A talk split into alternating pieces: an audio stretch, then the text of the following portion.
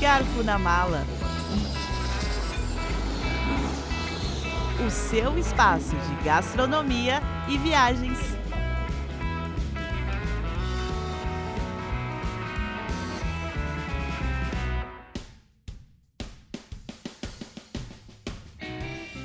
Olá, sejam todos bem-vindos ao episódio Descobrindo Lugares Não Óbvios do podcast Garfo na Mala. Neste episódio, vamos conversar com uma viajante que eu diria especializada em descobrir lugares não convencionais ao redor do mundo. Eu sou a Letícia, falo de Atlanta, nos Estados Unidos, sou hoteleira e estou hoje com a Mari Moraes, que trabalha com marketing em São Paulo. Mari, muito bom estar aqui com você hoje. Tudo bem? Tudo bem, Lei, com você? Tudo bem, tudo bem. Bem calor aqui por Atlanta, mas o clima já está mudando, estamos chegando no inverno aqui nos Estados Unidos. Mas é muito bom estar tá aqui com você hoje, Mari.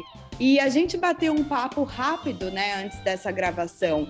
E você me contou que uma das maiores curiosidades dos seus amigos é saber como você descobre destinos tão inusitados antes de todo mundo e que muita gente acha que você até trabalha com turismo, né? Que é muito engraçado. Então conta pra gente um pouquinho quem é a Mari e de onde veio essa paixão por viagens. Lê, muito bom estar tá aqui. Muito obrigada pelo convite. E sim, todo mundo que não é tão próximo a mim acha que eu trabalho com turismo, porque, segundo eles, eu vivo viajando, né? Eu tenho um emprego normal de nove até as sete da noite e consigo viajar muito em feriados e muito do jeito que meus pais me ensinaram que eles também faziam. E como que começou a paixão por viagem? A minha começou muito cedo, está é, tá praticamente no meu DNA. Então, a minha mãe, ela, ela era do interior de Volta Redonda, que é no interior do Rio, ela era é, de um bairro muito afastado da cidade, e ela sempre sonhou em conhecer o mundo.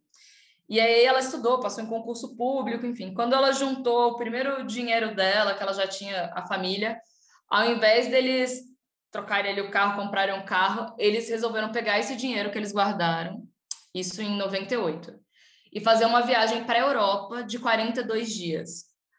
Todo mundo falou que eles eram loucos, porque naquela época viagem era uma coisa muito elite, ainda mais Europa, né? E com duas crianças, uma de cinco anos, outra de dois anos e meio, era a maior, assim, loucura. Todo mundo foi contra a viagem, falou que as crianças iam dar trabalho, que a gente não ia aproveitar, que eles estavam fazendo uma besteira, que eles tinham que comprar carro, que viagem não ia levar para nada. E eles foram mesmo assim com a gente. E aí a gente passou esses 42 dias lá, na chegada, minha mãe pensou que ia ser super difícil, né? Um lugar que as pessoas não falam sua língua. E ela se surpreendeu o quão fácil foi, porque a parte mais difícil foi tomar a coragem da decisão de ir para lá. Então, quando ela chegou lá, todos os problemas que a gente tinha, todo mundo estava muito solícito assim para ajudar. Eram duas crianças, às vezes a gente chegava num, numa cidade que não tinha hotel, eles logo se arranjavam lá para arrumar uma vaga num hotel de um conhecido. E teve vezes que não quiseram nem cobrar da gente. Então, foi muito mais fácil do que estava todo mundo pintando para ela. E naquela época não existia GPS, então a viagem na estrada foi toda feita no guia quatro rodas e com um caderninho um, que ela anotava bastante e com o Fromer de era Europa menos de 50 dólares por dia, se eu não me engano, eu tenho esse caderno até hoje aqui em casa, eu guardo muito bem, quero enquadrar e botar na parede. Porque aí, quando ela voltou dessa viagem, a família toda, ela só queria pensar em viajar. ela só pensava nisso. Então foi daí que surgiu essa primeira paixão assim por viagem. Que legal, Mari, muito bacana. Eu vejo como a sua mãe, né, era talvez à frente, né, do tempo daquele tempo de, de viajar com criança, de sair com um guia quatro rodas na mão e ir para a Europa, né? Então, isso demonstra, eu acho que para você, um exemplo, né? Um exemplo de alguém aventureiro, um exemplo de alguém que queria te mostrar que o mundo está aberto, né? E, está aí para você conhecer. E muito, muito legal. Adorei saber essa história da onde vem essa paixão. E agora conta pra gente o que, que aconteceu depois dessa primeira viagem à Europa em 98. Sim, Lê, a minha mãe é muito assim, visionária, né? Ah, ela me zoa até hoje quando eu falo: "Ah, vou fazer um mochilão para não sei onde". Ela fala: "Mochilão nada, você já reservou tudo aí pela internet. Mochilão foi o que a gente fez lá na Europa em 98, sem nada reservado, chegava na cidade, mochila nas costas com criança, isso que é mochilão, que vocês fazem hoje, hoje em dia é outra coisa. Mas o que, que aconteceu depois dessa viagem para a Europa? a gente sentiu que o mundo era muito grande, que a gente ficou com muita vontade de conhecer mais coisas, apesar de a gente ter passado 42 dias lá, ter rodado quase 10 mil quilômetros. A gente, a gente saiu, foi até Londres, voltou, foi até a Áustria de novo. A gente estava perdido, sabe, embasbacado. Ele queria fazer tudo, aquele bem fomo, né? E a gente sentiu que a gente tinha que voltar de novo em família para algum outro lugar. Então, de novo, eles juntaram dinheiro para a gente fazer. E aí, dessa vez, eles escolheram viajar para o leste europeu. Aí, pronto, minha avó falou: não, agora você perdeu completamente a noção, né? Nunca viu filme, nunca viu notícia, o que, que você vai fazer com duas meninas lá no leste europeu? Ai, aí minha mãe já estava calejada, resolveu ir com a gente. Gente, Praga, Budapeste, Bratislava na época, a gente teve uma experiência muito legal na Bratislava, que a gente descobriu que era um país que estava lotado de estudantes e que não tinha nenhum turista. A gente entrou num McDonald's e aí um grupo de estudantes que eram estrangeiros vieram atrás da gente. Porque não era comum ter turista lá, eles meio que quase já conheciam a cidade. E aí eles convidaram a gente para passar tipo a noite com eles em um monte de bares assim, meu, meu pai, sabe a galera lá da, da, da universidade. Então foi uma viagem também inesquecível. Então, mais uma lição dessa viagem que não tinha nada a ver, você precisa ir para saber realmente como que é o lugar. E assim, lógico que com muita cautela, né? Na época, a minha mãe pesquisou, ela, lógico que tinham notícias de sequestro, mas igual tem aqui no Brasil, né? Não era, não estava em guerra naquela época, né?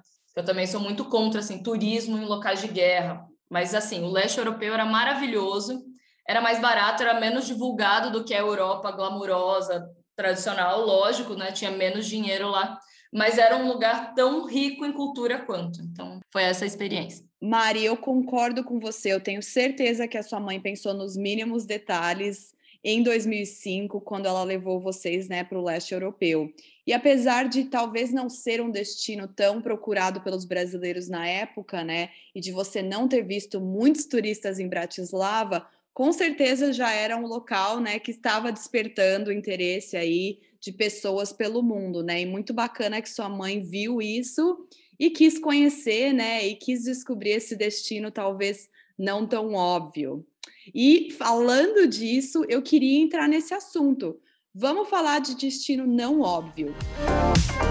Conta pra gente um pouquinho da sua viagem ao Chile. Lê, muito legal que você perguntou do Chile, a gente conversou bastante sobre isso, né? Então, essa viagem começou de um jeito único para mim. Acho que eu nunca fiz uma viagem que começou assim.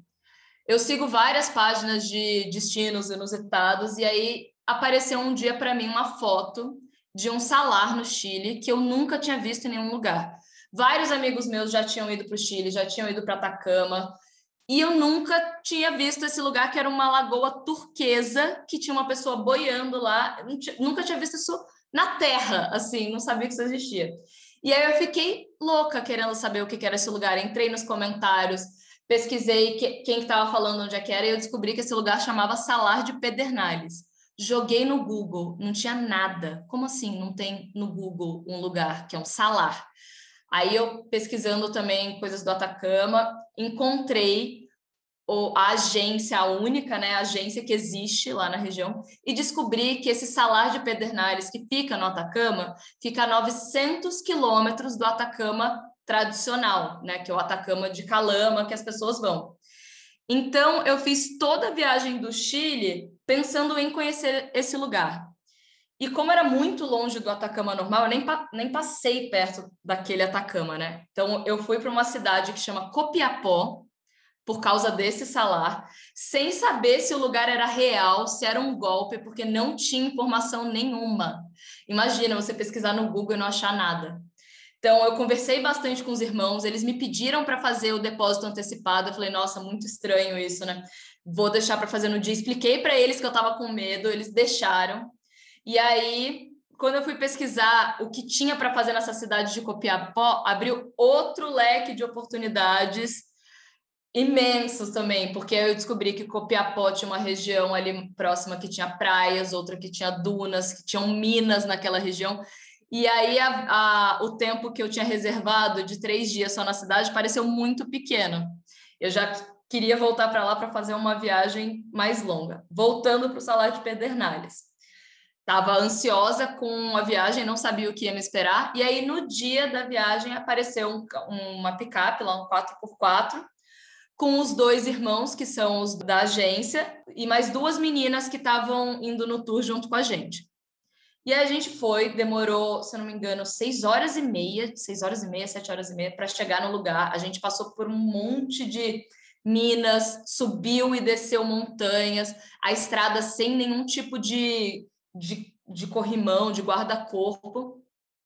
Aí a gente chegou no bendito Salar de Pedernales, ainda tinha que andar mais alguns quilômetros mas de repente eu vi de longe, todo mundo no grupo já viu de longe, começou a pular de emoção, que o lugar era real, era mais bonito do que a foto que a gente tinha visto, que era uma água cristalina, assim, azul, água geladíssima, mas foi uma das melhores experiências que eu já tive em viagem. Era aquele lugar assim completamente deserto, no meio do nada, sem ninguém, só tava nós quatro lá. E a gente podia ficar quanto tempo a gente quisesse. Só não podia ficar na água muito tempo porque tem muito sal, então costa. Então aquilo foi incrível, assim, e eu tenho vontade de voltar nesse lugar. É um perrengue para achar, mas hoje eu acho que se você pesquisar no Google Salar de Pedernales, você vai encontrar muita coisa da minha experiência do que eu postei de lá. Então, achei super legal. Os irmãos também falaram que depois que eu divulguei, bombou de tour lá na região. Eles quase não tinham ninguém procurando. Agora eles já têm lá várias, vários tours lotados. Então, essa foi a minha viagem para o Chile. Mari, muito legal essa sua história do Salar de Pedernales. Imagina para quem está nos escutando, você digitar no Google um lugar e nada aparecer. No Google, onde tem realmente tudo, né? Então eu imagino que essa talvez seja uma das melhores definições de lugares não óbvios, Mari. Você digitar no Google e nada aparece. Mari, adorei, adorei essa história do Chile. E eu sei que o Chile é um país que, né, talvez receba aí mais é, turistas brasileiros, já é um país mais conhecido. Mas me conta então de uma viagem para um país que talvez nunca tinha passado pela sua cabeça. Nossa, eu acho que a Nicarágua foi um exemplo perfeito. Eu tinha fechado um intercâmbio com a ESEC, que é aquela organização estudantil que tem em, em vários lugares, que eles promovem em várias faculdades. Em várias isso. faculdades, sim. Tinha na Ótimo. minha faculdade então, também. Eu ia fechar, eu tinha fechado já um intercâmbio de seis semanas para Costa Rica, numa, numa tribo indígena, num, no interior ali da Costa Rica, para ficar esse tempo com eles. Então, eu já tinha fechado a passagem, a, a taxa da ESEC, mas essas seis semanas eu não iria ter que gastar com comida, com nada. Então, nem estava me programando, não tinha muito dinheiro. Na época, eu estava fazendo estágio, não lembro, mas é, eu não, não tinha dinheiro guardado para essa viagem. E aí, em paralelo, eu estava fazendo algumas entrevistas de emprego. Não é que duas semanas antes da viagem me chamaram para trabalhar, para começar já só que eu tinha essa viagem da Costa Rica marcada, assim, intercâmbio, né? Como é que você aceita um emprego e fala, tá, mas eu vou ter que passar seis semanas fora? Eles não iam topar isso. Eles toparam me dar dez dias de férias. E aí, com isso, eu pensei, ah, vou passar dez dias na Costa Rica, então. Comecei a pesquisar preço de hostel, tudo era caro, era mais ou menos regulava preço com dólar. E era um lugar bem assim, que eu comecei a pesquisar, a ler bastante, era um lugar com bastante americanos, então sempre quando tem muitos americanos, as coisas sobem um pouco de preço, né? E aí eu comecei a pesquisar o que, que tinha de próximo ali que daria para fazer com o meu dinheiro, que era tipo assim, nada, né? E eu descobri a Nicarágua nessas pesquisas. Eu vi que era um país com muita coisa para fazer, tem vulcão, tem trilha, tem natureza, tem lago, tem festa. Tem uma festa lá todo domingo que chama Sunday Funday, que é conhecidíssima. Só eu que nunca tinha ouvido falar, eu fui nessa festa.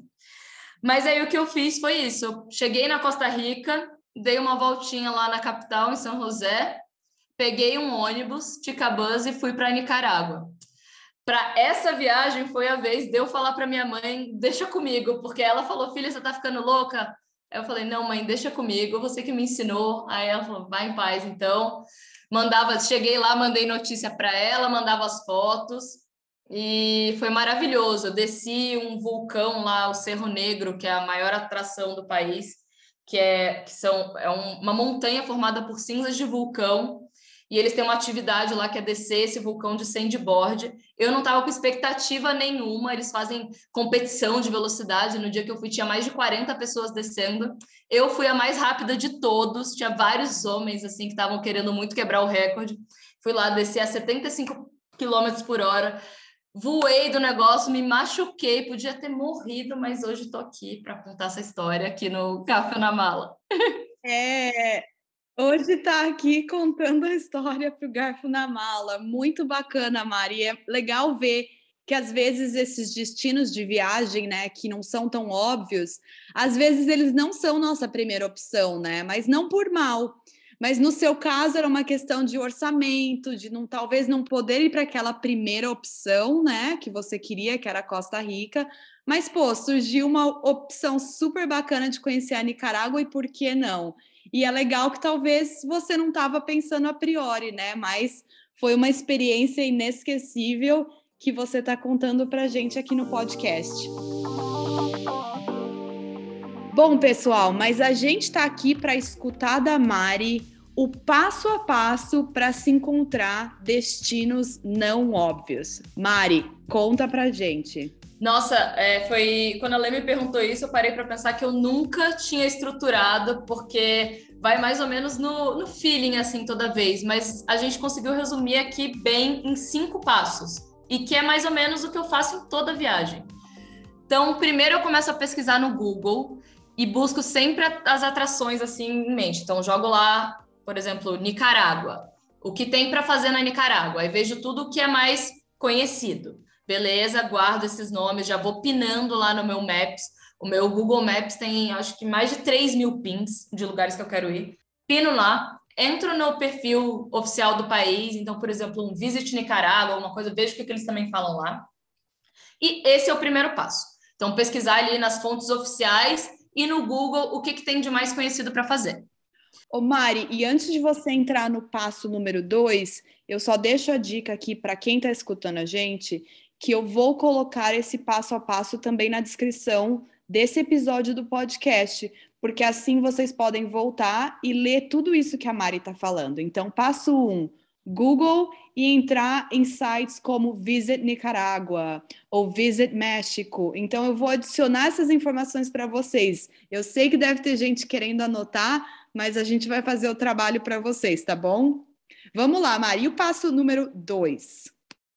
Boa. E depois que eu já tenho todos os lugares ali pinados, eu começo a pesquisar experiências de pessoas que já foram. Então, blogs de pessoas que já foram para Nicarágua. Aí eu dou preferência primeiro para mulheres e brasileiras, né? Porque a experiência é diferente, talvez, de homens e que não são brasileiros. Se tiver material legal, se não tiver, aí eu vou abrindo o leque. E eu digito ali literalmente blog Nicarágua ou descobrir um, uma atração, por exemplo, uma ilha que tem, eu coloco ilha, blá, blá, blá, blog, para ler o post completo. E eu gosto muito de ler os relatos de mulheres, principalmente com relação à segurança. Da Nicarágua, eu fui, só para deixar bem claro, eu fui em 2017.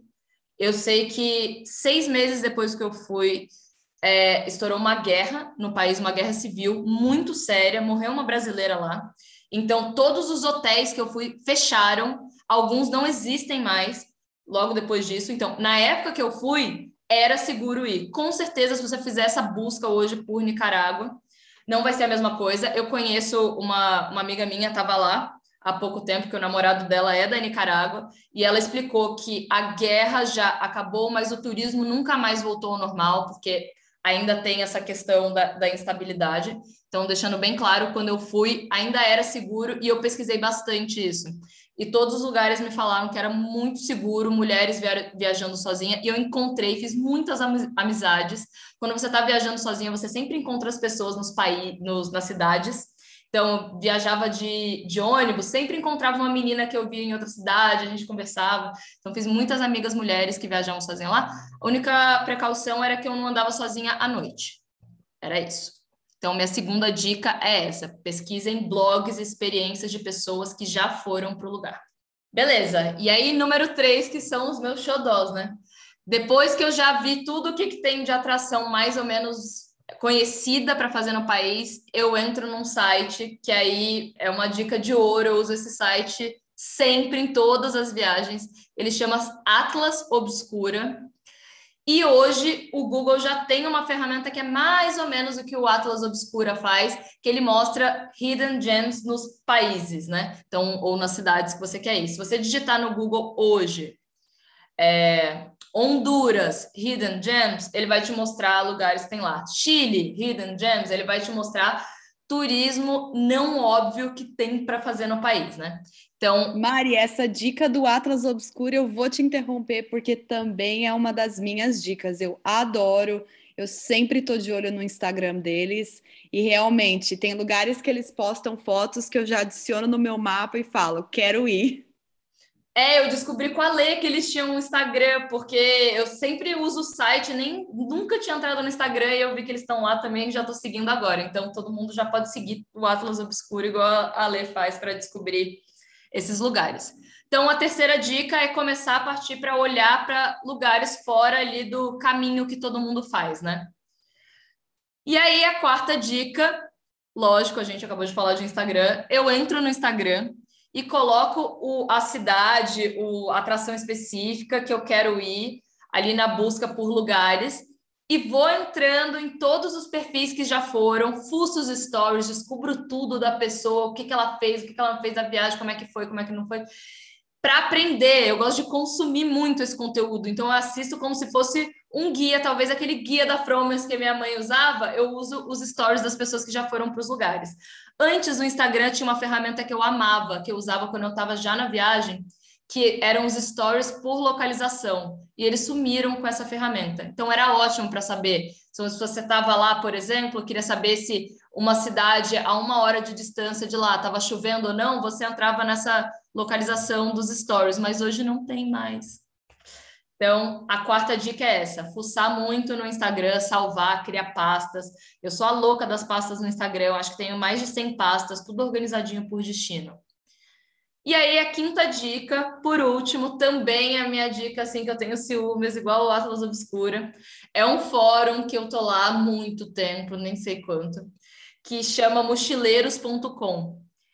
Ele é um fórum bem antigão, assim, o layout não estão preocupados com o layout, estão preocupados ali com os relatos. Os negócios, o negócio mais famoso ali do mochileiro são os relatos, que realmente as pessoas vão para as viagens e elas fazem relatos dia a dia de tudo, todos os gastos, cada contato de taxista que eles pegaram, é, de hotel que eles ficaram, como foi a experiência, com fotos dia a dia. Eu já fiz alguns relatos lá no Mochileiro também, depois de muito tempo estava devendo essa, porque eu já consumi o, o, conteúdo deles a vida inteira. Então, recomendo muito esse fórum que chama mochileiros.com e não é muito conhecido e já me ajudou demais. Mari, quanta dica valiosa! E é engraçado porque eu uso exatamente as mesmas ferramentas, talvez não nessa ordem, e eu acho que eu nunca tinha organizado meu pensamento assim como você organizou o seu para contar dos cinco passos. Mas o que eu vou adicionar aqui é que eu viajo muito de carro pelos Estados Unidos. Então eu olho muito esses fóruns, como você falou do mochileiros.com, eu olho, por exemplo, o TripAdvisor. Porque sempre que eu vou viajar de carro aqui, eu quero saber onde parar entre uma cidade e outra. Então, eu sempre coloco no Google ou nos fóruns é, o que fazer entre cidade X e cidade Y. E quando eu faço isso, por incrível que pareça, aparecem relatos de pessoas que fizeram a mesma coisa. E eu acho que não é nem por incrível que pareça, né? Eu acho que é esperado no mundo de hoje que a gente realmente está divulgando aí nossa, a nossa opinião sobre os nossos relatos de viagem. Eu acho muito bacana que eu encontro informação assim. Eu acabei de ir para o estado de Montana, aqui nos Estados Unidos, e quando eu digitei exatamente isso, eu descobri uma cachoeira maravilhosa, que eu acho que eu não teria parado se eu não tivesse feito essa busca. Bom, Mari, para encerrar nosso podcast, a gente vai para as nossas dicas de ouro. Eu queria que você me respondesse com a primeira dica, primeiro comentário que vier na sua cabeça quando eu te fizer as perguntas, combinado? Pode ser, manda bala, Lê. Vamos lá. Primeira perguntinha: qual que é o lugar não óbvio ou óbvio que você sonha em conhecer? É, agora eu tô obcecada pela ilha de Socotra, no Iêmen. E também sonho em conhecer há muitos anos a Antártica. Então. Bacana. São esses dois lugares. Bacana. Eu já vi muitas fotos da ilha de Socotra e parece incrível, né? Paradisíaco mesmo. E super difícil de chegar, então eu imagino que não deve ser uma viagem tão barata, mas deixa na lista aí, vamos sonhando. Segunda perguntinha. Qual país te surpreendeu devido à culinária local? Então, alguma, algum lugar que você foi, não estava esperando por aquela comida maravilhosa, mas quando você estava lá, você ficou assim, de boca aberta. Gente, Montenegro. Eu tinha um amigo na faculdade que ele era de Montenegro e tudo ele falava que, ah, não, mas em Montenegro é melhor. Ah, em Montenegro isso é assim, em Montenegro é mais barato. E a gente zoava ele, porque tudo, ai, tudo era melhor. Montenegro me surpreendeu de todas as formas. Eu cheguei lá e falei para ele, mano, você tinha razão. Porque a culinária maravilhosa, mediterrânea, parecida ali com um pouco da Itália, tem a questão ali do, dos frutos do mar também, tem bastante batata, tem, tem tudo que eu amo e muito barato. Então era assim, um jantar é, num restaurante legal, para duas pessoas com vinho dava 10 euros a conta. Então, não só a culinária, como o preço. Enfim, o país inteiro me surpreendeu. As praias, as montanhas, eu fiquei chocada. Tive que dar o braço a torcer. Que legal escutar de você, Mari, porque eu também já fui para Montenegro e eu também gostei muito da culinária local. Me surpreendeu pra caramba, então realmente recomendo. E para quem não, acho que não pensou em Montenegro ainda, vale a pena conhecer. Eu acho que a resposta desse, para mim, é difícil, porque eu também já fui para tantos lugares que eu gosto tanto da comida, né? Mas talvez são lugares que era já esperado. Por exemplo, Itália, todo mundo espera, né?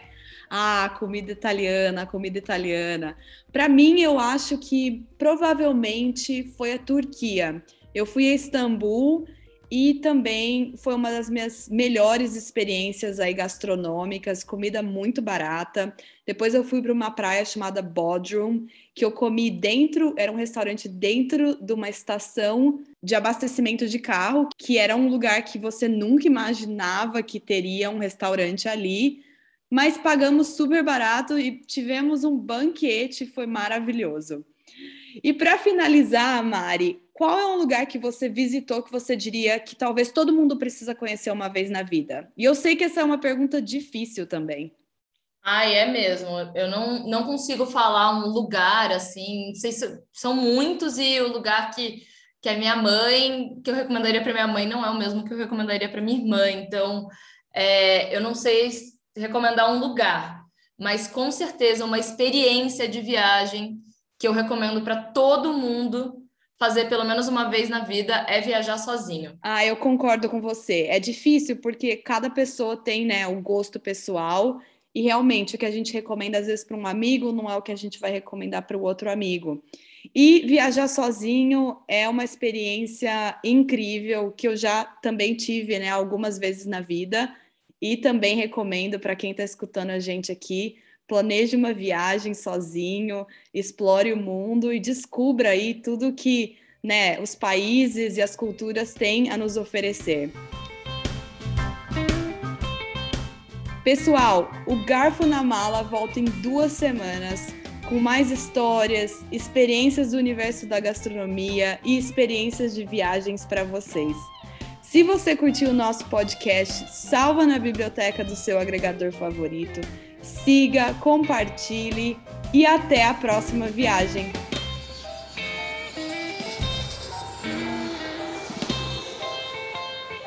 Garfo na Mala, o seu espaço de gastronomia e viagens. Para saber mais, acesse garfonamala.com.br.